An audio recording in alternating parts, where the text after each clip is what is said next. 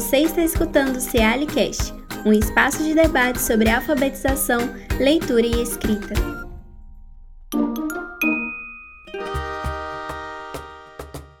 Olá, eu sou Mônica Deise Vieira Araújo, professora na Faculdade de Educação da UFMG, pesquisadora do CEALI e coordenadora do NEPSED. No episódio de hoje do CEALIcast, vamos discutir a formação de leitores digitais em tempos de fake news. Sejam todos bem-vindos. Hoje teremos uma conversa com o professor Júlio Araújo, da Universidade Federal do Ceará. Seja bem-vindo, professor Júlio. Ah, muito obrigado, professora Mônica. É uma alegria estar aqui com o Ceali e com essa novidade bacana, o CealiCast. Espero que a gente possa ter uma conversa bem produtiva sobre fake news na escola. Sim. O termo fake news, ele se propagou principalmente depois da eleição de 2016, né, Júlio? As eleições da presidência dos Estados Unidos. Mas a fake news já existia há muito tempo e não somente no âmbito político. Eu quero saber de você o que, que são as fake news e como elas são criadas.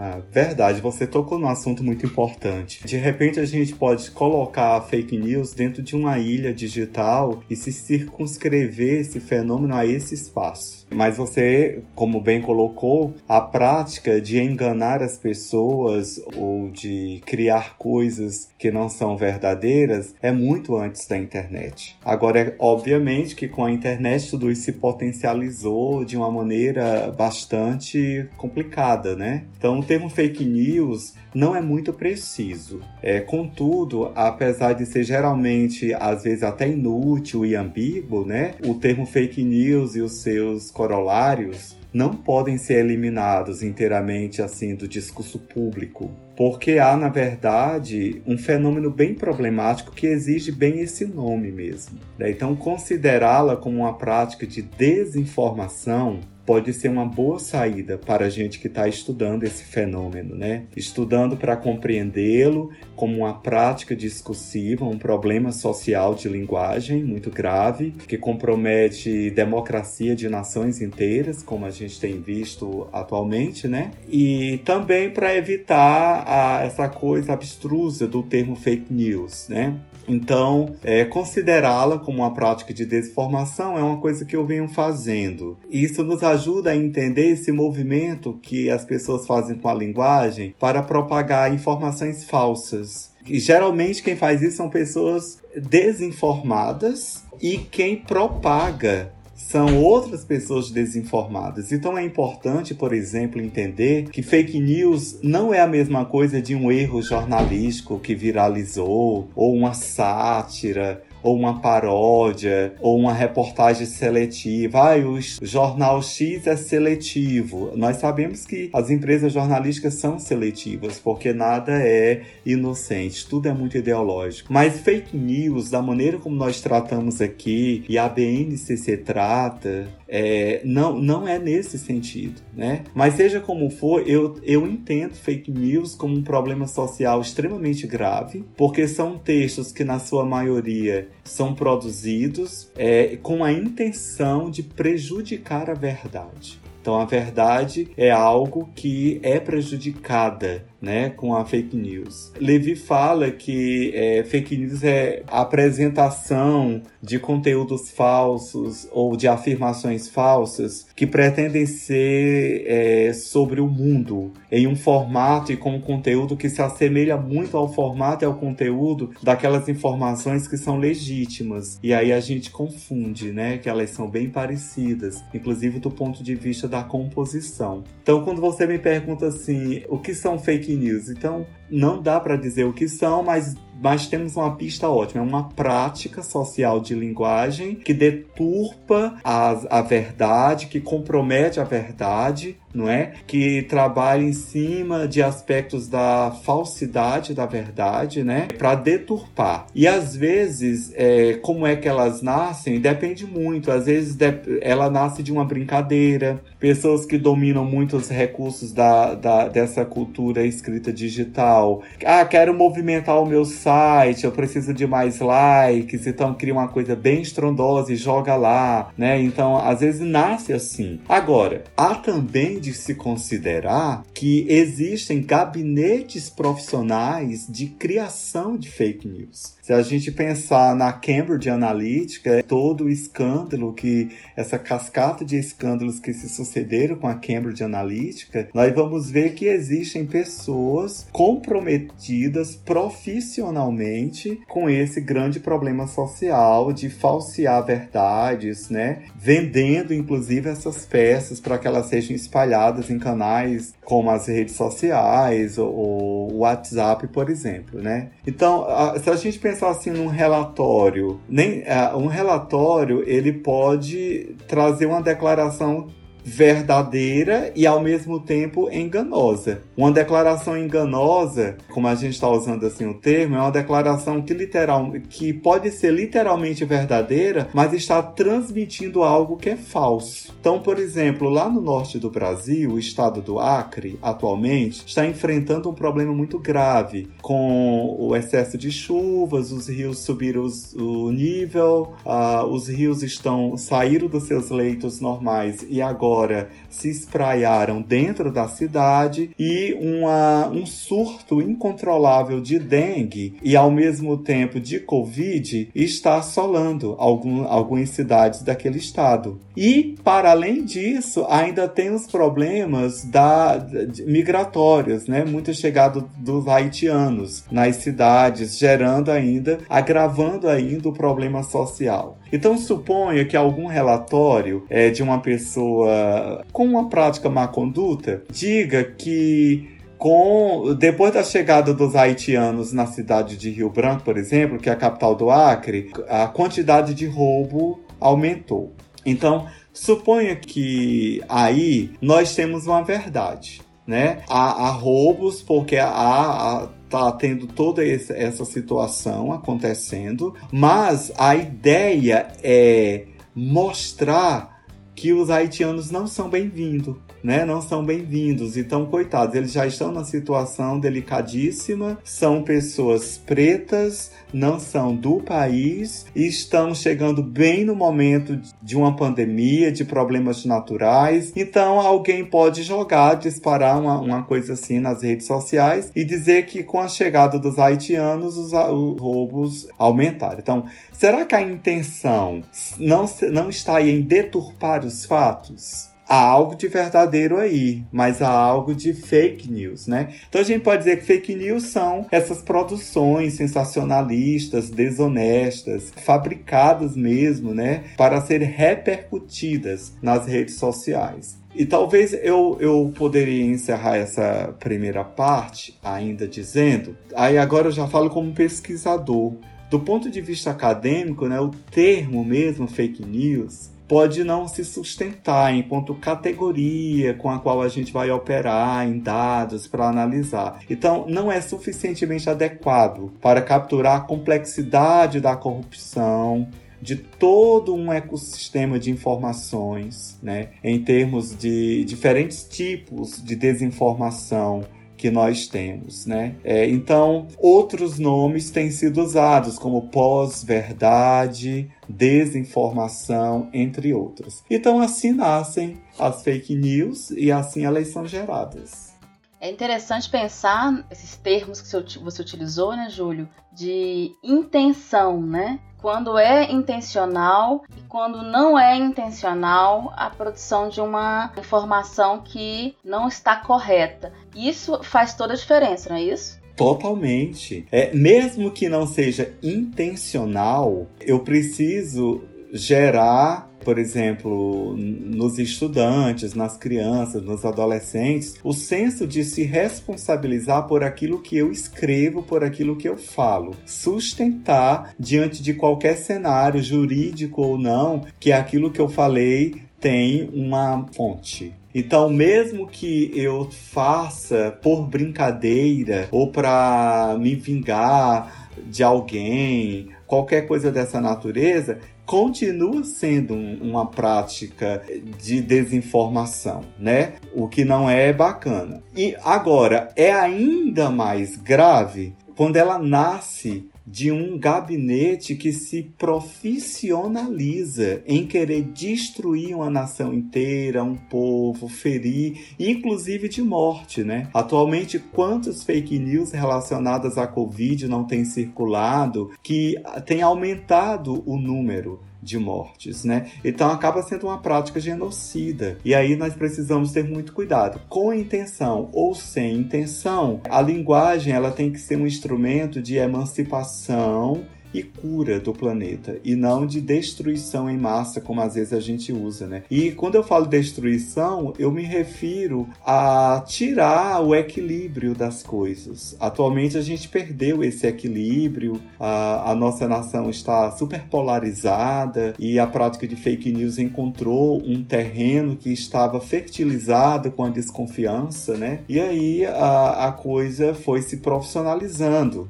E pessoas são contratadas na surdina, no silêncio, mas para elaborar mesmo. E peças bem elaboradas, aquelas que se parecem com material bem feito para circular nas grandes mídias e outras peças que são profissionalmente e habilidosamente mal elaboradas para circular no grupo da família, no WhatsApp mesmo, que não precisa de muita elaboração, mas ela só precisa ser sensacionalista, né? Que é uma coisa que caracteriza as fake news é justamente ter esse tom de não precisar de fato não, não é o fato que importa, mas a opinião. A opinião é muito mais importante que o fato. Inclusive a BNCC fala inclusive disso, né? Desse mediatismo que acompanha esse fenômeno.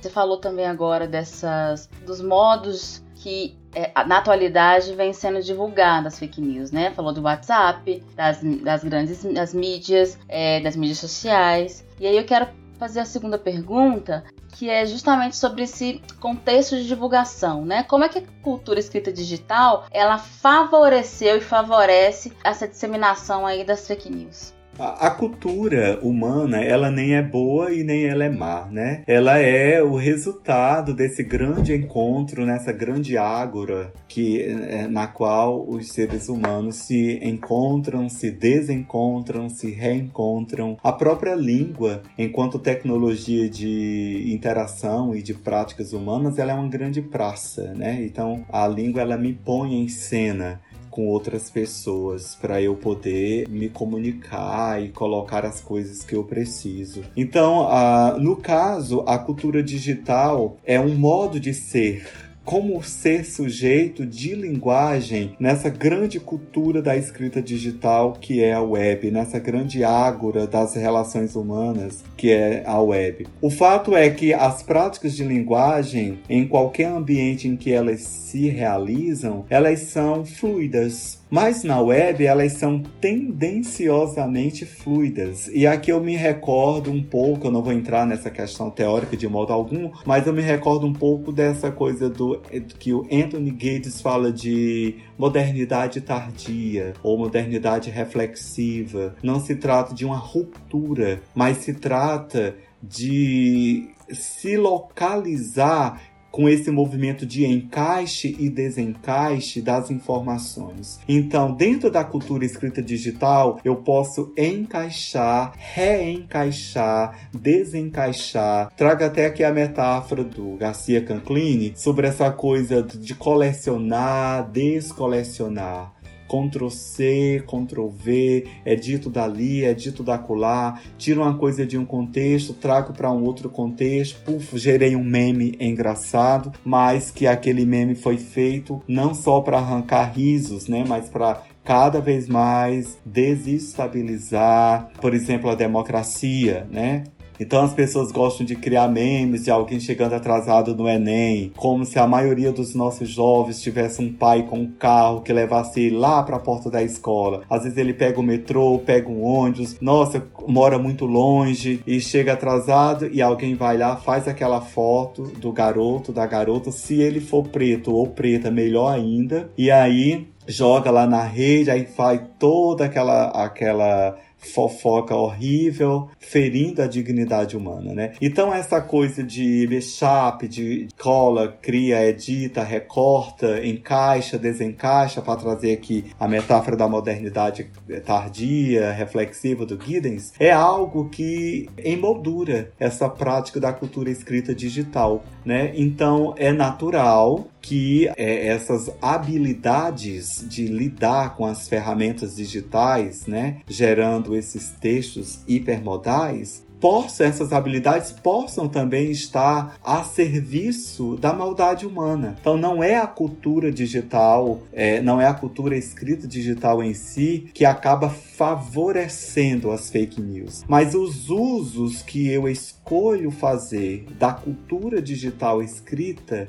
é que favorece ou não. Eu posso usar a cultura escrita digital para levar coisas boas, né? Por exemplo, eu me lembro aqui do Redigir, que a Carla Coscarelli mantém há anos na UFMG. Olha que ideia maravilhosa. Alguém pega essa prática da cultura escrita digital e pensa na escola pública, criando coisas bacanas para os professores aplicarem. Mas eu também posso fazer qualquer coisa para disseminar dúvidas acerca da, de algumas personalidades que estão me ameaçando politicamente, por exemplo, de maneira a institucionalmente gerar um mal-estar na nação inteira acerca de uma determinada pessoa. Nós nem estamos em período de ditadura, pelo menos não da época que está nas páginas da nossa história, mas nós temos casos de pessoas que são obrigadas a se exilar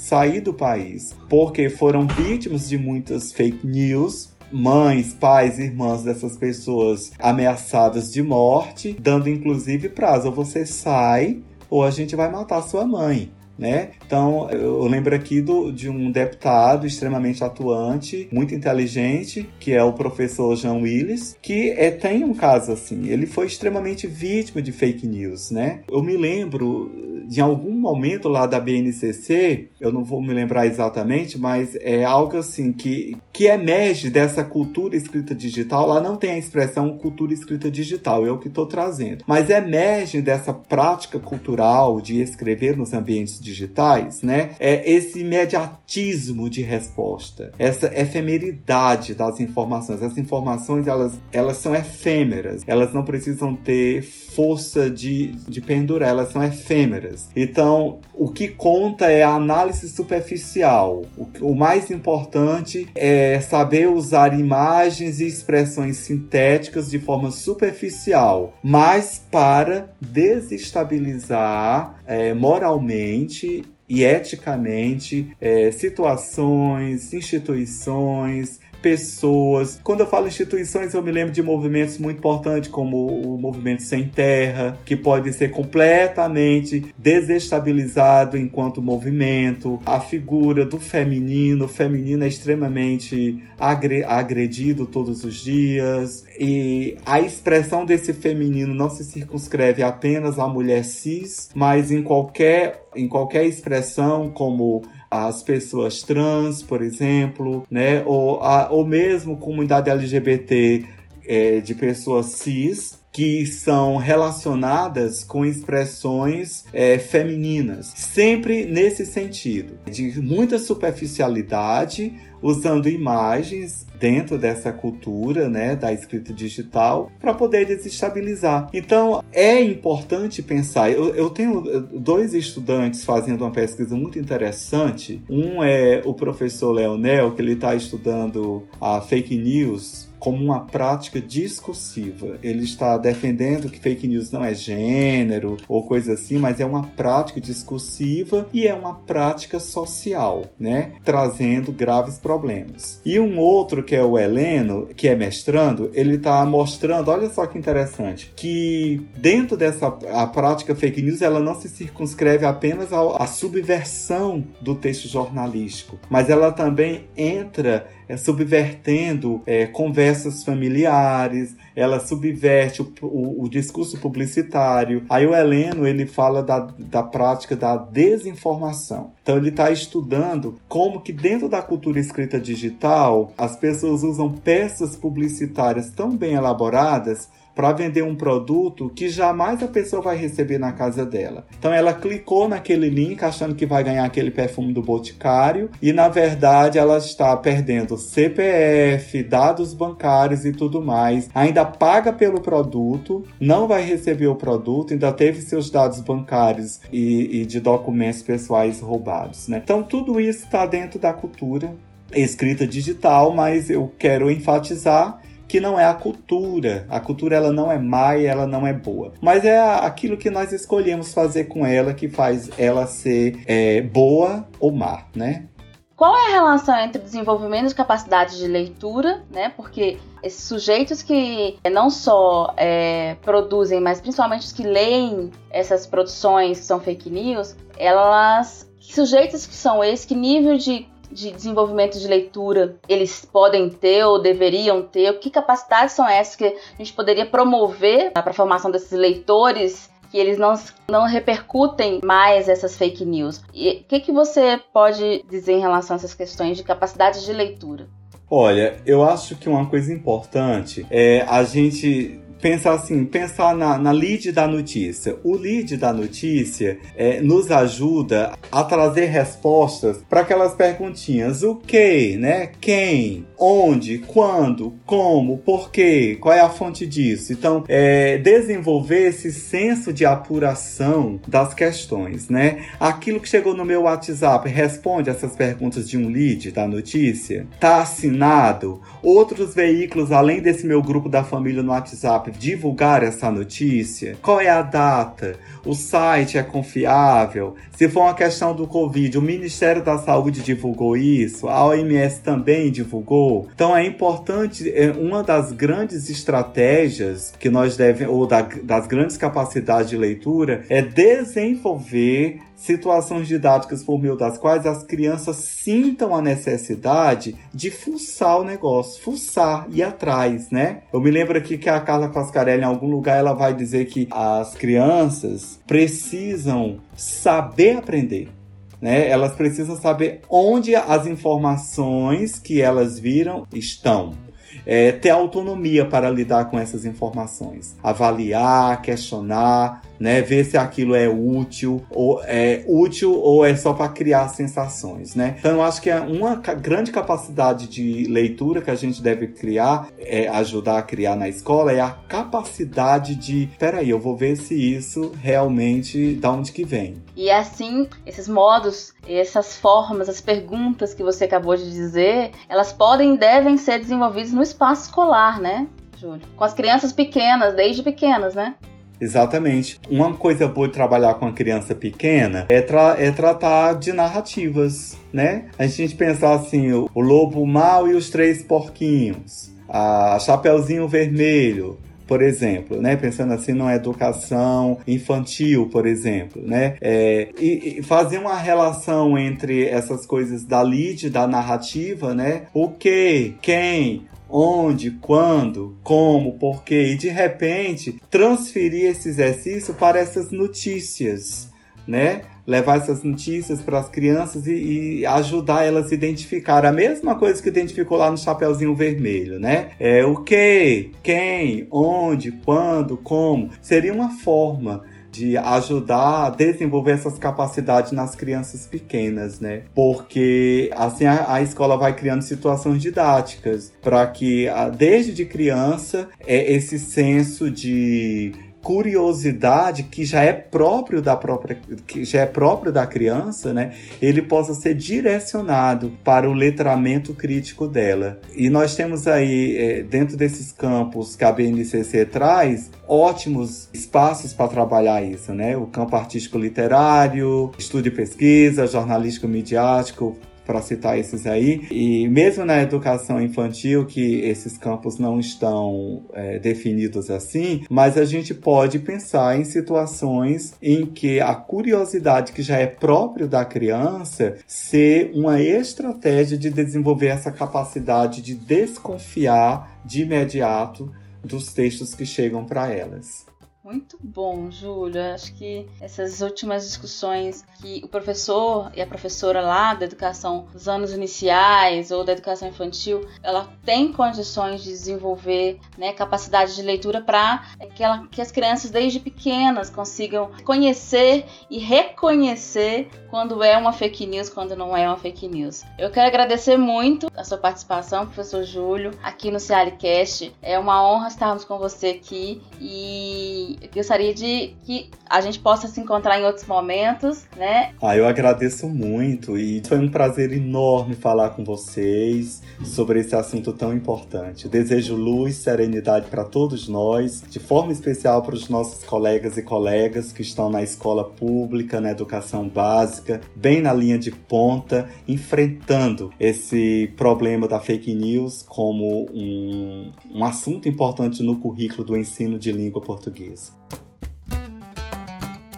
Este foi o Cealicast. Você pode nos escutar no Spotify e no YouTube. Se quiser, você pode enviar sugestões de temas e perguntas para o nosso e-mail cealicast.gmail.com.